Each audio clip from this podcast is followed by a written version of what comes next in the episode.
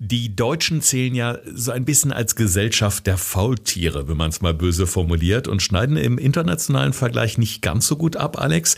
Liegt einfach daran, wir haben schon oft im Podcast drüber gesprochen, wir sitzen zu viel, wir bewegen uns zu wenig mit zum Teil gravierenden Folgen. Ja, was können das zum Beispiel für Folgen sein? Ja, dieses klassische metabolische Syndrom haben ja vielleicht schon einige von euch da draußen gehört. Ob das um das Übergewicht ist, ob das Fettstoffwechselstörungen sind, ob das der Bereich Diabetes ist, Rückenschmerzen, also all die Sachen, die klassisch entstehen durch zu viel Bewegungsmangel.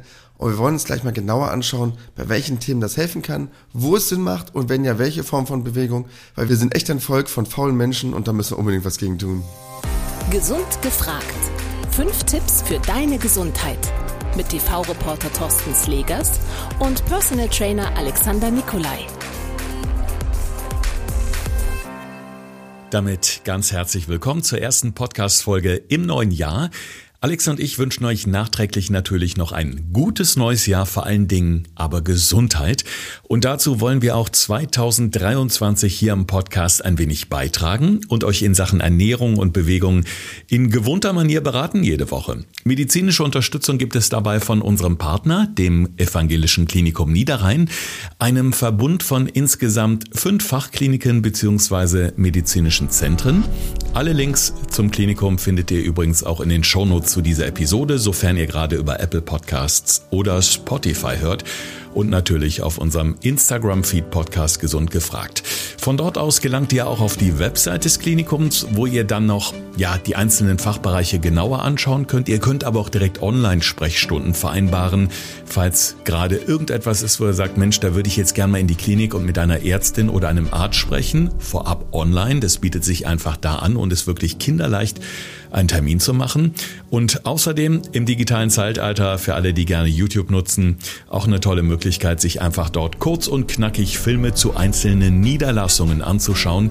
Außerdem habe ich gerade noch gesehen, gibt es auch einen tollen Aufklärungsfilm zum Thema Vorsorge und Entspannung am Arbeitsplatz. Und in 2023 haben sich eh viele Menschen vorgenommen, weniger Stress zu haben. Also bietet sich da ein kleiner Besuch vielleicht mal an. Beides sehr wichtige und relevante Themen. Damit aber zum Thema der heutigen Episode, lieber Alex. Bewegung als Medizin. Wir können vorbeugen und wir können Beschwerden lindern.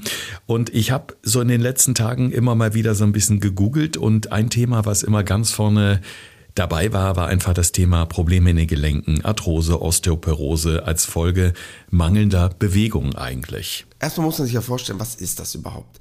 Also Arthrose nennen wir es mal ganz banal oder einfach eine Form von Gelenkabnutzung. Also dass die Gelenkoberflächen, diese Knorpelstrukturen dementsprechend abgenutzt sind, dass das Gelenk eine relativ starke Arthrose, gibt es verschiedene Arthrosegrade, mit der Zeit bekommt und dadurch es Schmerzen verursachen kann. Was natürlich auch noch langfristig dazu führt, dass dieser Knorpel noch mehr abgebaut wird. Und ganz oft kommen da solche Sätze wie ja, bloß nicht bewegen, bloß nicht belasten und da kriege ich wirklich Kopfschmerzen. Denn man weiß mittlerweile, dass wirklich gerade bei Arthrose Sport ein unglaublich gutes Mittel ist. Ich habe nämlich eine ganz tolle Studie dazu gefunden, weil immer, wenn wir uns ja auf den Podcast vorbereiten, gucke ich jetzt unabhängig von den inhaltlichen Themen, die wir so behandeln, ja auch immer, was ist so die neueste Studienlage.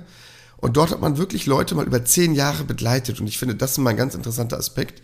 Hat sich angeguckt, wie ist der Unterschied zwischen den Leuten, die wenig Sport machen, die ausreichend Sport machen und die quasi in Anführungsstrichen Athleten sind, also Berufssportler sind.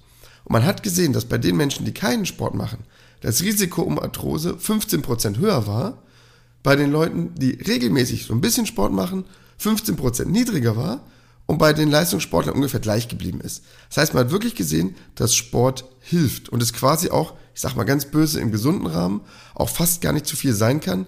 Außer ich habe natürlich extrem gelenkbeanspruchende Sportarten. Aber im Grundsätzlichen es ist gar kein Problem. Wie ist es denn, wenn man jetzt bereits betroffen ist? Weil ich kann mir vorstellen, dass da gerade auch viele sagen, na ja, jetzt bin ich schon so ein Arthrose-Patient, äh, ob nur schwer, mittel oder wirklich äh, nur leicht.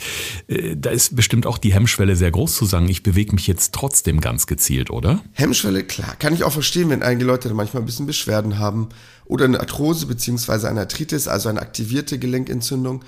Ist ja dann oft auch so, dass Leute, wenn sie mal Sport machen, dass es dann vielleicht ein bisschen unangenehmer ist am Anfang. Aber da kann ich wirklich nur aus vollstem Herzen sagen, bleibt dabei und setzt euch damit thematisch ein bisschen auseinander.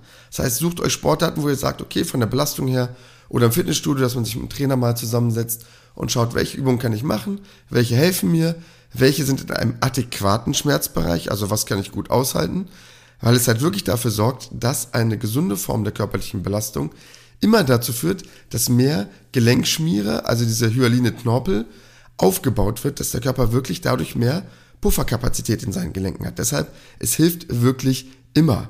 Bei einer extrem starken Arthrose, und ich bin da wirklich mit extrem, extremen Gelenkentzündungen belastet, dann ist logisch, dass ich mal ein paar Tage Pause mache.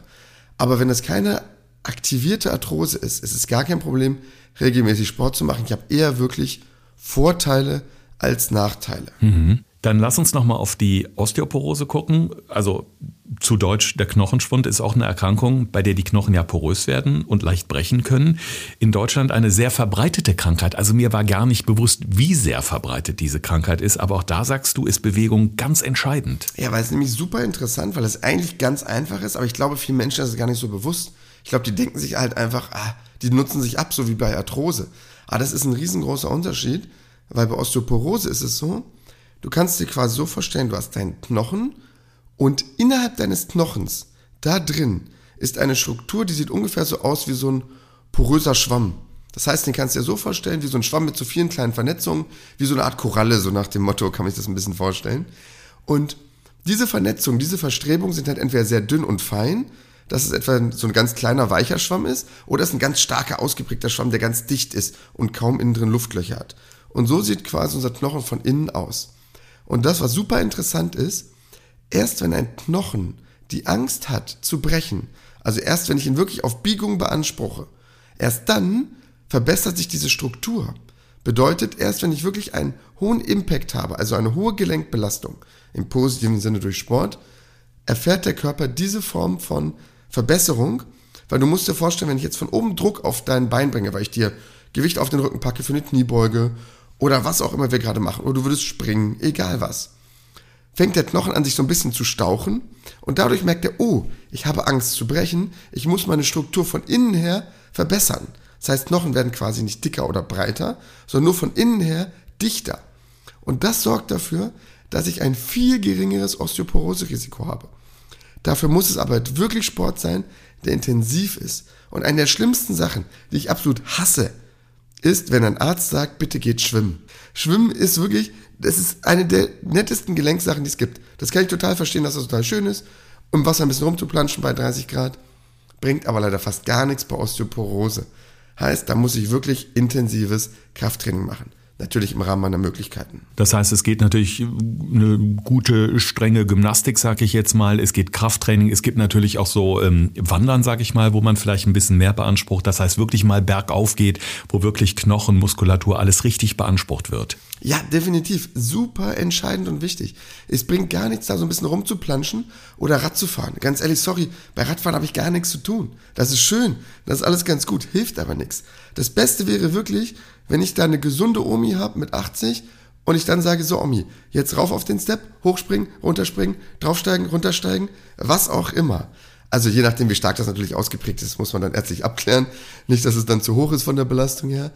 Aber wenn es im schmerzfreien Bereich ist und ich vielleicht nur so eine Vorstufe von Osteoporose habe, ein intensives Krafttraining wirkt da Wunder. Ja, und das äh, Faszinierende ist ja einfach, dass man eben durch diese Bewegung auch ganz viel Medikamente ersetzen kann, die beispielsweise jetzt im Fall von Osteoporose, Arthrose verabreicht werden, wenn wir eben nicht diese Bewegung, diese aktive Bewegung jeden Tag haben. Das heißt, man könnte im besten Fall durch diese Art der Bewegung auch die Medikamente deutlich reduzieren oder vielleicht sogar komplett ersetzen? Ja, gibt es ganz viele Studien schon dazu, wo man gesehen hat, dass Leute durch ein regelmäßiges Training bei einer Arthrose 30 bis 40 Prozent weniger Schmerzmittel einnehmen müssen. Und das ist ja ein unglaublich hoher Wert, weil du musst überlegen, Arthrose habe ich ja in dem Moment, wo es sich entwickelt, ja ein Leben lang. Und wenn ich da nichts dagegen tue, muss ich ja mein Leben lang immer regelmäßig Schmerztabletten nehmen. Und wir haben ja schon ein paar Mal darüber gesprochen, was Schmerztabletten bedeuten für den Magen-Darm-Trakt, für das Mikrobiom, also das heißt, es hat ja viele negative Aspekte mit sich. Deshalb ist es ein riesengroßer Unterschied, wenn ich schaffe, da vielleicht auf 30, 40 Prozent meiner Medikamente zu verzichten. Mhm. Riesenproblem und das ist natürlich das größte Problem, wenn wir darüber sprechen, dass die Deutschen im Schnitt zu faul sind oder die meisten Deutschen zu faul sind, ist natürlich das Übergewicht in Deutschland. Da kriegen wir ein immer größeres Problem, sprich wörtlich. Vor 20 Jahren hat man noch so ein bisschen ja lächelnd Richtung USA geguckt und hat gesagt, Mensch, guck mal, wie dick die Menschen da sind. Kein Wunder bei dieser Burgerkultur. Inzwischen haben wir auch in Deutschland das Problem, dass wir wirklich wahnsinnig viele übergewichtige Menschen haben. Adipositas ist ein Riesenthema bei uns im Land auch. Ja, auch da werden oft Medikamente genommen, weil eben durch das Übergewicht wieder andere Problemchen gleichzeitig mit auftauchen und Bewegung hilft natürlich auch da. Nur ähm, gerade bei den Neujahrsvorsätzen überanspruchen sich viele einfach, wollen zu viel auf einmal, geben zu schnell auf. Wir haben letztens erst drüber gesprochen, dann kommt der Frust und man macht eigentlich so weiter wie bisher. Wie geht man es am besten an, Alex? Gerade jetzt so zu Beginn des Jahres, wo ja viele Menschen noch motiviert sind. Ja, an sich ist wirklich das Entscheidende, dass ich eine regelmäßige Form der Belastung habe, beziehungsweise überhaupt einer gewissen Trainingsintensität. Denn das Entscheidende ist, bei Übergewicht wird natürlich ganz oft gesagt, ja, ich werde schlank in der Küche, nicht im Fitnessstudio. Bedingt stimmt das natürlich auch, weil logisch, musst du mal überlegen, die 500 Kalorien, die eine Tafel Schokolade hat, äh, bis ich die erstmal weggesportelt habe, ist natürlich ein riesengroßer Unterschied. Aber davon, wovon ich ein riesengroßer Verfechter bin, ist halt wirklich ein regelmäßiges Krafttraining. Das muss ich aber leider erstmal eine Zeit lang machen, weil durch ein Mehr an Krafttraining, wenn ich es nur schaffe, mir zwei, drei Kilo Muskelmasse drauf zu schaffen, verbrenne ich jeden Tag 200 Kalorien mehr. Und diese 200 Kalorien jeden Tag, das sind im Monat 6000 Kalorien. Und das musst du mir überlegen, wenn du das hochrechnest, das sind zwölf Tafeln Schokolade. Also das ist ein riesengroßer Wert.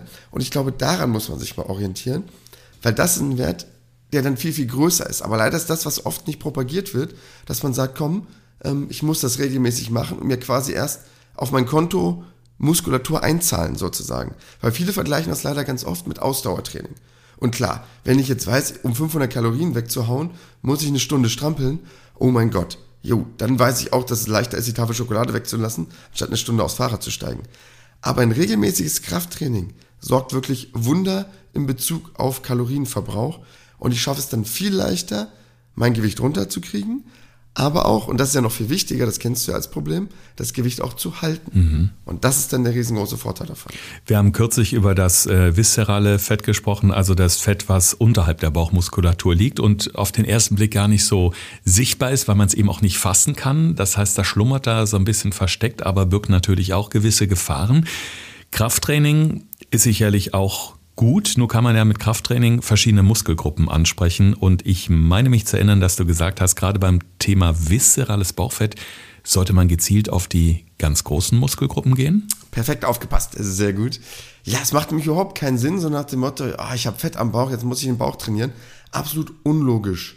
Das, was bei viszeralem Fett wichtig ist und das, was man mittlerweile auch studientechnisch belegt hat, umso mehr viszerales Fett ich habe, umso mehr habe ich ja quasi von gefährlichem Fett in meinem Körper. Gefährliches Fett bedeutet in diesem Sinne, dass es sehr stoffwechselaktiv ist. Heißt, ich brauche einen relativ großen Motor, der in Ruhe viel von diesem Fett verbrennt. Heißt, habe ich ein Mehr an Muskulatur, komme ich super gut an dieses viszerale Fett ran. Weil allein durch Hungern oder durch weniger Essen ist das super schwer, das viszerale Fett wegzukriegen. Das heißt, umso mehr ich an Muskulatur habe, umso besser bekomme ich auch mein viszerales Fett weg. Also Krafttraining perfekt. Ausdauertraining auch immer gut, aber gerade bei viszeralem Fett ist es gut, wenn ich meine richtig großen Muskelgruppen trainiere. Also Rückenmuskulatur, Beinmuskeln, Brustmuskeln, dass da wirklich viel passiert an Gesamtumsatz an Kalorien. Mhm. Bei meiner kleinen Recherche bin ich auch auf das Thema Stoffwechselstörungen gestoßen, vor allem natürlich auch Diabetes. Was kann ich da machen? Durch eine gezielte Bewegung, um ja, vielleicht sogar vorzubeugen, beziehungsweise im blödesten Fall, wenn ich es habe, auch ja, äh, die, die Symptome zu lindern, beziehungsweise den, den Zustand zu verbessern. Also ich glaube, das, was bei Diabetes ja nochmal wichtig ist, ähm, gerade für unsere ZuhörerInnen da draußen, erstmal nochmal zu verstehen, woher kommt weil es bei vielen sich ja auch schleichend entwickelt, weil ich leider so Vorstufen von Diabetes ja nicht wirklich merke. Das heißt, Diabetes, wir reden jetzt hauptsächlich erstmal vom Typ 2, ne, weil das ist der entscheidende, mhm. ist ja letztendlich eine Störung von meinem Kohlenhydratstoffwechsel. Das heißt, ich habe krankhaft vermehrte Menge an Glucose im Blut. Und der Körper muss ja über eine Form von Insulin dagegen wirken. Das heißt, er muss ja irgendwie probieren, dies wieder zu regulieren im Körper. und ich habe dann insulinproduzierende Zellen und die sind leider in ihrer Funktion gemindert. Das heißt, weshalb ja dann Leute zum Beispiel Insulin spritzen müssen. Das ist erstmal der grundlegende Faktor. Und früher hat man gesagt, ach, diese Unempfindlichkeit gegenüber diesem Insulin, die entwickelt sich halt einfach mit dem Alter. Das heißt, diese Altersdiabetes, so hat man das ja auch früher genannt, zuerst so ab 40, 50 aufwärts. Mittlerweile haben das aber auch schon ganz viele junge Menschen. Einfach weil wir jetzt schon viel früher schlecht leben, um es mal ganz böse zu sagen. Und diese Hauptursachen, jetzt sowas wie falsche Ernährung, Übergewicht, Bewegungsmangel, natürlich muss ich dort überall in das System eingreifen. Aber das, was man rausgefunden hat durch Sport, und das ist super spannend, habe ich nämlich eine finnische Studie zugefunden, weil es geht ja immer darum, all das, was ich weiß, ja auch nochmal durch eine Studie zu untermauern und nicht nur, weil ich davon überzeugt bin, dass man rausgefunden hat, dass körperliche Aktivität dafür sorgt, dass es eine bessere Insulinsensitivität gibt. Das heißt, dass die Zellen besser auf Insulin ansprechen und das natürlich auch, wenn man es mal sich ganz einfach vorstellt, wenn du Sport machst, muss der Körper ja irgendwo Energie kriegen. Das macht er einmal aus Fetten, aber natürlich auch aus den Kohlenhydraten. Das heißt, wenn er schafft, diese Glucose in die Zelle zu bringen, habe ich ja quasi einen künstlichen Insulinproduzenten sozusagen. Das heißt, in dem Sinne produziert der Körper ja nicht mehr Insulin, aber er sorgt dafür, dass es Insulin weniger machen muss, weil ich ja automatisch Kohlenhydrate, meine Glucose in die Zelle bringe und sie dort verbrenne. Bedeutet, der Körper hat gar nicht mehr so einen riesen Auftrag. Also ganz billig, ich habe wen zweites, der dafür sorgt, Glucose wegzunehmen. Und allein dadurch habe ich schon einen riesengroßen Mehreffekt. Und deshalb Sport bei Diabetes super. Und kann man da vielleicht so ein bisschen eingrenzen, also welcher Sport jetzt besonders oder welche Übungen besonders geeignet sind? Ja, weil gerade bei dieser Geschichte ist es ja entscheidend, wenn ich gerade eben gesagt habe, ich muss quasi verbrennen im wahrsten Sinne des Wortes. Ist natürlich auch gut, wenn ich Muskelaufbau betreibe, klar. Aber was da entscheidend ist, ist wirklich regelmäßiger Sport. Denn dieses Verbessern der Insulinsensitivität hält so circa zwei bis drei Tage an. Das heißt, schaffe ich es alle zwei bis drei Tage Sport zu machen, also zwei, dreimal die Woche, schaffe ich es dadurch wirklich extrem gut, Medikamente vielleicht herabzusetzen oder gar nicht mehr zu benötigen. Ich will jetzt nicht sagen bei einer krassen Diabetes, dass ich jetzt mit Sport alles regeln könnte. Aber ein regelmäßiges Ausdauertraining, ob das nun das Walken ist, ob ich jetzt nun joggen gehe, ob ich zum Cycling gehe, was auch immer. Eine wirklich kontinuierliche Belastung im aeroben Bereich wirkt da wirklich großartig und deshalb dafür perfekt ausdauernde Belastung zu wählen, wo man über einen gewissen Zeitraum eine Belastung durchhält und dann habe ich auch extrem was Gutes für meinen Blutzuckerspiegel getan. In dem Zusammenhang äh, kommt noch eine Sache gerade hier, die ich eben auch gelesen habe. Da geht es nochmal um die Fettleber, die ja sich leider Gottes auch inzwischen zur Volkskrankheit entwickelt hat, aufgrund ja zu wenig Bewegung. Wir haben in einer Podcast-Folge schon mal darüber gesprochen, wie wichtig es ist, sich auf der einen Seite eben wirklich gesund zu ernähren, um eben übermäßiges Fett zu vermeiden, die Leber nicht zu belasten, auf der anderen Seite sich entsprechend zu bewegen. Wir sagen in der heutigen Podcast-Folge Bewegung als Medizin. Das heißt, unser Anliegen ist es eben auch so ein bisschen dazu anzuregen, durch mehr Bewegung im besten Fall Medikamente eben auszusparen. Beim Thema Fettleber, die sich ja glücklicherweise auch zurückbilden kann, was kann ich da tun? bewegungsmäßig? Gibt es auch da gezielte Sportarten, die besonders gut geeignet sind, um neben der guten Ernährung zu unterstützen? Ja, das Entscheidende ist ja, dass ich es schaffe, dieses übermäßige Fett aus der Leber, beziehungsweise halt auch diesen Zucker abzubauen. Ne, das ist ja eigentlich der entscheidende Aspekt. Und jede Form von körperlicher Bewegung sorgt natürlich dafür, dass ich einen höheren Kalorienverbrauch erzeuge und dadurch natürlich auch unnötig eingelagerte Fettreserven wieder schneller und leichter loswerden kann. Denn eine Fettleber kann sich ja zum Glück wieder komplett zurückbilden. Ne, wir reden jetzt nicht von alkoholischen Fettleber, das haben wir in einem unserer letzten Podcasts ja schon mal ein bisschen differenziert. Und deshalb, eine Fettleber kann sich nahezu, beziehungsweise bei den meisten Leuten, je nachdem wie stark die ausgeprägt ist, auch wirklich komplett wieder zurückbilden. Wenn es keine krasse Leberzirrhose ist, die dann irgendwann daraus entsteht. Und deshalb perfekt durch körperliche Belastung. Generell bin ich halt immer ein Freund von beiden Sachen. Das heißt, sowohl einem muskulären Training, weil ich dadurch halt immer einen höheren Kalorienverbrauch in Ruhe habe und einem Ausdauertraining, weil ich halt dadurch auch punktuell einen hohen Kalorienverbrauch habe. Deshalb beides wirkt letztendlich und gerade dafür ist beides auch letztendlich der Trumpf, dass ich aber entscheidend dafür immer regelmäßig Sport habe. Und das ist eigentlich das Wichtigste, aber generell bei jeder Erkrankung, wenn ich es probiere, durch Bewegung zu unterstützen. Ja, bei diesen Sachen ist natürlich immer das Problem, man merkt es nicht direkt, was da eigentlich los ist im Körper, anders als bei den Kopfschmerzen oder bei den Rückenschmerzen. Da können, glaube ich, viele ein Liedchen von singen. Also Da zähle ich mich dann auch dazu. Also ganz konkret im Alltag, wir machen irgendwas im Haushalt oder wir sitzen eben im Homeoffice und dann geht die Zeit ja manchmal äh, wahnsinnig schnell rum, ohne dass wir merken, wie lange wir eigentlich da vor uns hinhocken und meistens noch einer ganz ungesunden Sitzhaltung und dann kommen eben auch die Rückenschmerzen dazu. Egal, ob das jetzt äh, im unteren Rücken Beschwerden sind oder ganz oft oben äh, die Nackenmuskulatur, die Schultermuskulatur durch eine krumme Haltung. Das sind ja so Sachen, die merkt man ja unmittelbar, wenn man eben zu wenig Bewegung hat. Hm, was kann man denn zum Beispiel jetzt machen, wenn ich so, egal jetzt ob Haushalt oder Homeoffice, wenn ich viel zu Hause bin und immer mal wieder so Sachen haben, die entweder einseitige Belastungen bedeuten, hat man ganz oft bei Haushaltsarbeiten ja auch, ne? dass man viel mit einer Hand macht oder eben im Büro sitze und da keine Ahnung, die, den Mausfinger oder die Maushand bekomme und das bis in den Rücken strahlt. Also das, was glaube ich erstmal ganz wichtig ist, erstmal ganz banal gesagt, regelmäßige Bewegung hilft. Bedeutet, viele Leute denken jetzt bei Rückenschmerzen, oh, ich muss jetzt unbedingt Rücken trainieren. Oder denken bei Kopfschmerzen, ich muss jetzt unbedingt meinen Schulter-Nackenbereich trainieren. Mitnichten. Das ist dann der letzte Step. Der erste Step ist eigentlich nur, sich regelmäßig ausreichend zu bewegen. Es gibt ganz tolle Studien. Ich habe eine tolle Studie gefunden mit 30.000 Patienten an der Uni Sydney, wo man einfach nur Ausdauersport gemacht hat. Das heißt, es sind wirklich nur eine halbe, dreiviertel Stunde Nordic Walken gewesen, Laufen gewesen, Joggen, Schwimmen gewesen, was auch immer. Und das Rückenschmerzrisiko sank um 38 Prozent ab. Nur durch eine regelmäßige Bewegung. Und ich glaube wirklich, dass es absolut reicht, wenn man sich regelmäßig bewegt. Der Schritt danach ist dann natürlich etwas für seine Haltung zu tun, durchs Balancen wegzutrainieren. Aber ganz ehrlich, das regelmäßige Bewegen. Und wenn es nur, ich sag mal ganz banal, das Beckenkreisen ist, regelmäßig durch die Gegend zu gehen, ob das jetzt nun ist, dass ich im Büro regelmäßig aufstehe zum Telefonieren oder den Gang zum Kopierer persönlich mache und ich mir nicht alles bringen lasse oder was auch immer. Die regelmäßige Bewegung macht schon einen riesengroßen Unterschied. Und ich lehne mich jetzt mal ganz weit aus dem Fenster. Ich sage es aber trotzdem, egal was jemand dann dazu sagt. Ich glaube, ganz ehrlich, 70 bis 80 Prozent aller Rückenschmerzen würden verschwinden, wenn wir uns täglich nur 10 Minuten dehnen würden. Wahnsinn. Also das Thema Dehnen, ganz wichtiges Thema auch. Äh, was ist die beste Uhrzeit? Wirklich morgens direkt nach dem Aufstehen oder erst dann, wenn ich schon so, ja, so ein bisschen in Schwung gekommen bin mit meinem Körper? Also, mh, mm, was ganz wichtig ist dabei, man sollte es halt möglichst so in seinen Tag integrieren, dass es kein großartiges Problem für einen darstellt. Ich bin ein riesengroßer Freund davon, das morgens direkt nach dem Aufstehen zu machen. Hat den ganz einfachen Grund, dort habe ich noch keine Alltagsbelastung gehabt. Dort hat mich noch keiner abgelenkt, da war ich noch nicht im Büro, ich hatte noch keine Nachmittagsverabredung oder irgendwas, was mich aus dem Trott bringen könnte.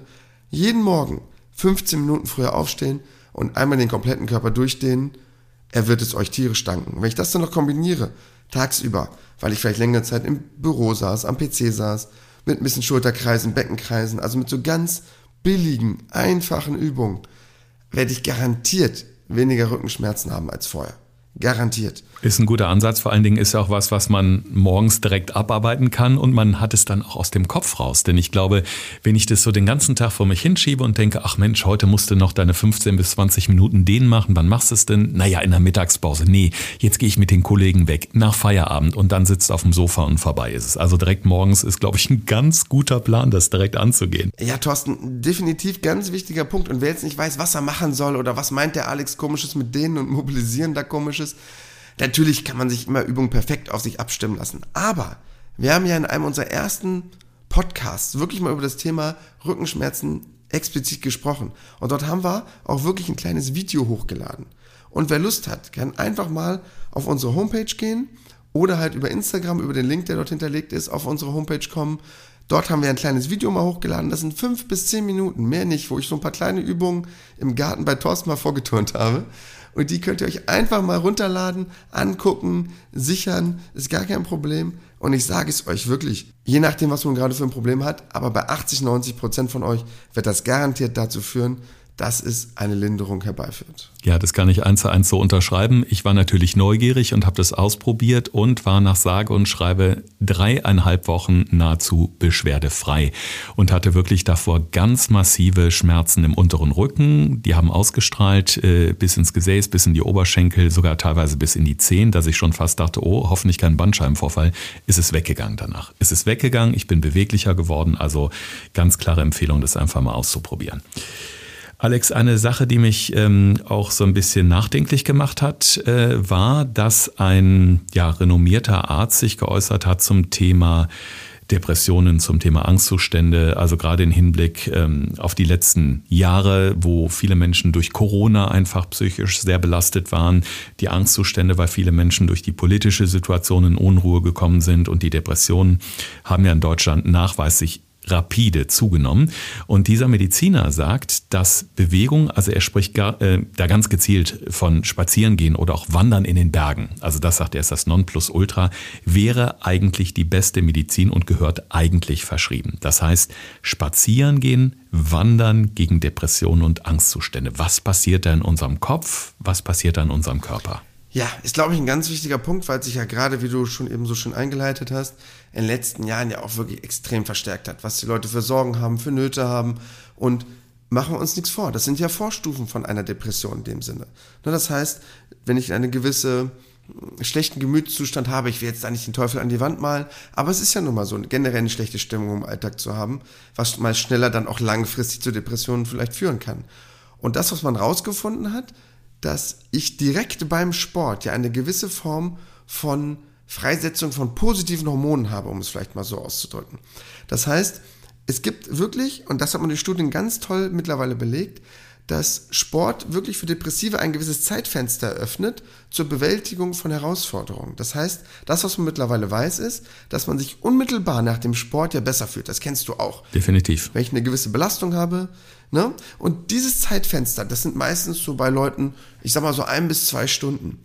Und wenn ich dieses Zeitfenster dafür nutze, gerade bei Depressionen, um dann Aufgaben anzugehen, denen ich mich vielleicht sonst nicht so gewachsen fühle. Das heißt, dann einkaufen zu gehen, dann vielleicht das wichtige Telefonat zu machen, was ich seit Tagen vor mir herschiebe, oder den Arztbesuch zu machen, wo ich vielleicht sonst zu kraftlos oder zu schlapp für war.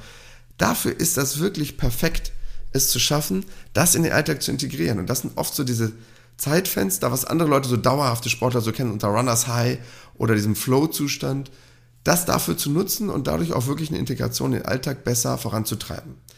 Ich möchte jetzt nicht zu kompliziert auf das Thema Depressionen eingehen, weil das schon ein sehr komplexes Thema ist. Und das heißt auch nicht, dass ich durch Sport jetzt deshalb auf eine medikamentöse oder eine Psychotherapie verzichten könnte. Ne? Das ist klar.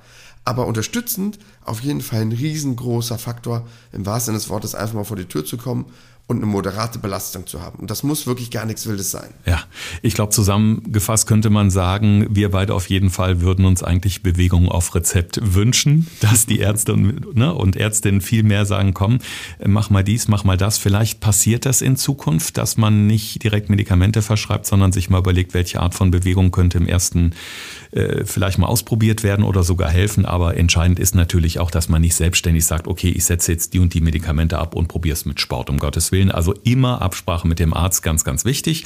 Darum sind das ja auch so ein paar Anregungen heute, weil vieles muss man für sich auch erstmal ausprobieren, um zu gucken, was tut sich da überhaupt bei mir. Und jetzt haben wir ganz viele tolle Tipps und Anregungen heute schon in dieser Folge gehabt. Und damit ihr nochmal die, ja, Kernessenz quasi mit in euren Alltag nehmen könnt, sind hier unsere Tipps. Thorsten fragt, Alexander antwortet. In diesem Podcast erfährst du alles über Ernährung und Fitness. Einfach erklärt und mit konkreten Tipps für deinen Alltag. Ja, Tipp Nummer eins zum Thema Osteoporose. Wie gesagt, mir stellen sich da die Nackenhaare auf, wenn jemand sagt, bitte gehen Sie eine Runde schwimmen und machen Sie irgendwas, was nicht belastet. Ja, ich muss auch meine Gelenke und meine Knochenstrukturen belasten. Deshalb im Rahmen der Möglichkeiten sollte dort wirklich ein intensives Krafttraining stattfinden.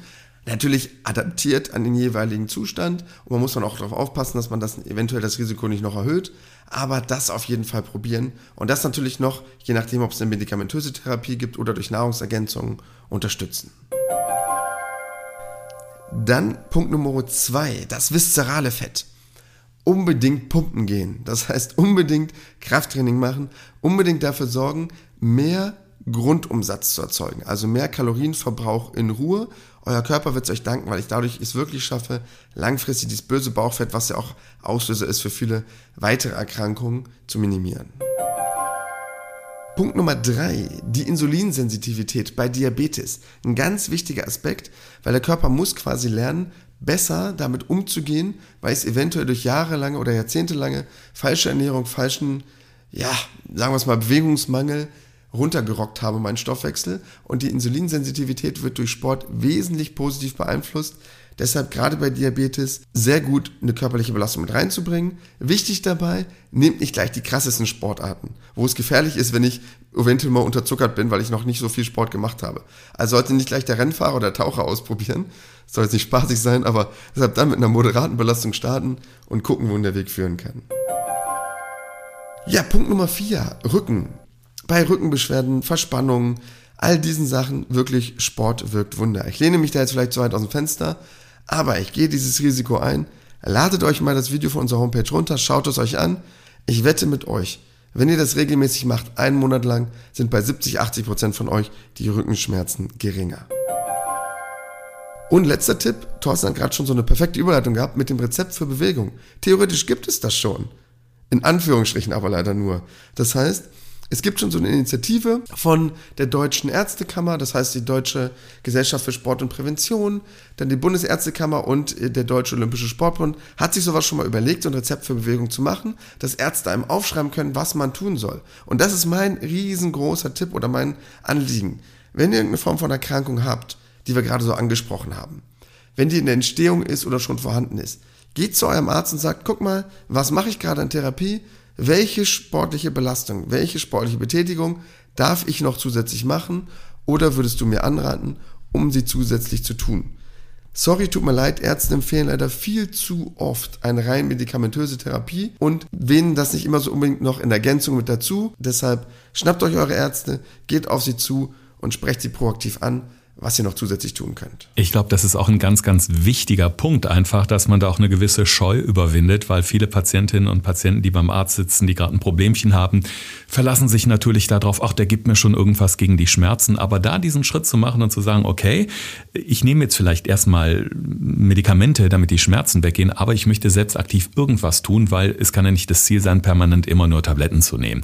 Also müsste eigentlich auch die Initiative, und das ist ja auch absolut gerechtfertigt, vom Patienten aus rauskommen zu sagen, hey, lieber Doktor, liebe Ärztin, was kann man machen? Ne? Ich hätte ja gern mal ein paar Vorschläge und dann einfach mal gucken, was kommt da zurück. Ne? Und ich meine, im besten Fall, wenn ich eine doofe Antwort kriege, wechsle ich einfach den Arzt, weil ich glaube, man nimmt, bin ich felsenfest von überzeugt, viel zu viel hin. Ja, das ist auch gar kein Vorwurf in dem Moment erstmal an die Ärzte, weil im ersten Moment ist es klar, dass der Arzt ja nur seinen Bereich abdecken kann. Das ist ja klar. Ne? Der kann nur sagen, hier, ich empfehle Ihnen das und das Medikament oder Sie sollten vielleicht mal drüber nachdenken, sich mehr sportlich zu betätigen oder Sie sollten vielleicht probieren, über die Ernährung zu arbeiten. Aber genau dieser nächste Schritt, da ist es ganz wichtig, dass ihr dann euren Arzt wirklich verhaftet und sagt, okay, welches wäre denn jetzt mein Schritt? Weil für viele Ärzte ist es halt auch einfach zu logisch. Ne, das ist, klingt jetzt ganz gemein, aber ich denke manchmal genauso in meiner Funktion, ähm, wenn es um mein Coaching geht, bei Training, Ernährung, Gesundheit. Weil viele Sachen sind für mich ganz logisch. wenn dein Kunde fragt, Alex, was soll ich machen? Sag ich, stimmt. Das kann er ja gar nicht wissen. Und deshalb wirklich verhaftet eure Ärzte und sprecht sie explizit darauf an. Ich habe das und das Problem. Was würdest du mir raten zusätzlich zu deiner Therapie? Was können wir machen? Und wirklich verabredet dann auch schon einen neuen Termin. Das heißt, wenn ihr zum Beispiel medikamentös eingestellt seid, für eure Diabetes als Beispiel, sagt, okay, ich komme in drei Monaten wieder, lass uns die Sachen checken, vielleicht kann ich dann weniger Insulin spritzen. Oder vielleicht brauche ich weniger Schmerzmedikamente. Also macht euch da wirklich einen Plan, macht euch daran, euer Körper wird es euch garantiert danken. Ja, und ich glaube, der Arzt oder die Ärztin freuen sich auch, wenn der Patient wirklich proaktiv dabei ist und selber auch eben Initiative zeigt etwas zu tun, damit er sich letztendlich besser fühlt. Ja, also wunderbare Tipps, um in dieses neue Jahr zu starten. Ich denke, viele schöne Gedankenanstöße auch für euch. Nochmal der Tipp, guckt mal bei uns rein bei Instagram Podcast Gesund gefragt und klickt auf diesen wunderbaren Link. Dort kommt ihr eben zum einen auf die Website, wo Alex Rückenübungen nochmal zu sehen sind. Da gibt es aber auch die Möglichkeit, Fragen, Anregungen oder einfach nur Tipps an uns zu schreiben. Wir freuen uns immer über eure Anregungen und freuen uns auf nächste Woche, wenn wir wieder für euch da sind in einer neuen Folge, der zweiten Folge in 2023. Bis dahin bleibt alles schön gesund. Das war Gesund gefragt. Der Expertentalk mit Thorsten Slegers und Alexander Nikolai. Wenn es dir gefallen hat, abonniere gerne unseren Podcast und verpasse keine neue Folge mehr.